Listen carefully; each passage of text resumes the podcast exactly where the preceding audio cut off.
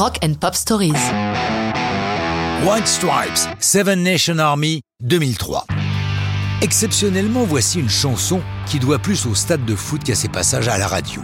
Mais revenons à la jeunesse de Seven Nation Army. D'abord, pourquoi ce curieux titre? C'est un souvenir d'enfance de Jack White. Le petit Jack prononçait mal le nom anglais de l'armée du salut, Salvation Army. Dans sa bouche enfantine, cela devenait Seven Nation Army. Quant au riff devenu si célèbre, il naît en tournée lors d'un soundcheck à Melbourne en Australie. Sur la scène, Jack joue ce riff et une bonne partie de la chanson qu'il vient de composer pour la faire découvrir à Meg, rien de plus. Pour l'instant, il la met de côté, lui donnant juste son titre. Il est content de ce riff et pense qu'il pourrait convenir pour la musique d'un James Bond, ce qui ne se fera pas tout de suite, mais adviendra plus tard avec une autre chanson en duo avec Alicia Keys. Seven Nation Army va donc être inclus sur leur quatrième album.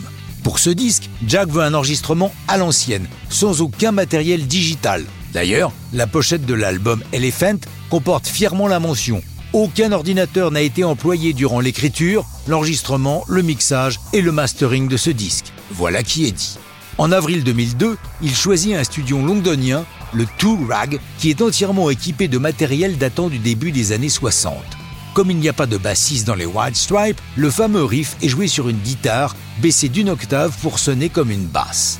Notons que le riff de Seven Nation Army est composé de 7 notes, répétées dans le même ordre tout au long de la chanson.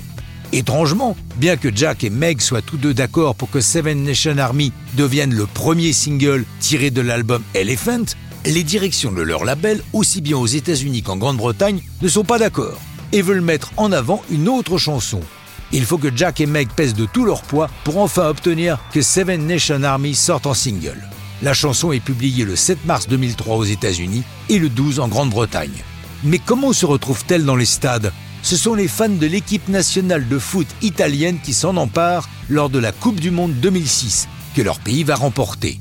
À partir de là, Seven Nation Army se répand dans tous les stades de foot, au grand étonnement et au grand ravissement de Jack White qui déclare Rien n'est mieux en musique que de voir le public adopter ainsi votre chanson pour la faire entrer au panthéon des classiques. On notera que selon les stades, les supporters chantent différentes paroles, évidemment à la gloire de leur équipe. Mais ça, c'est une autre histoire et ce n'est plus du rock'n'roll.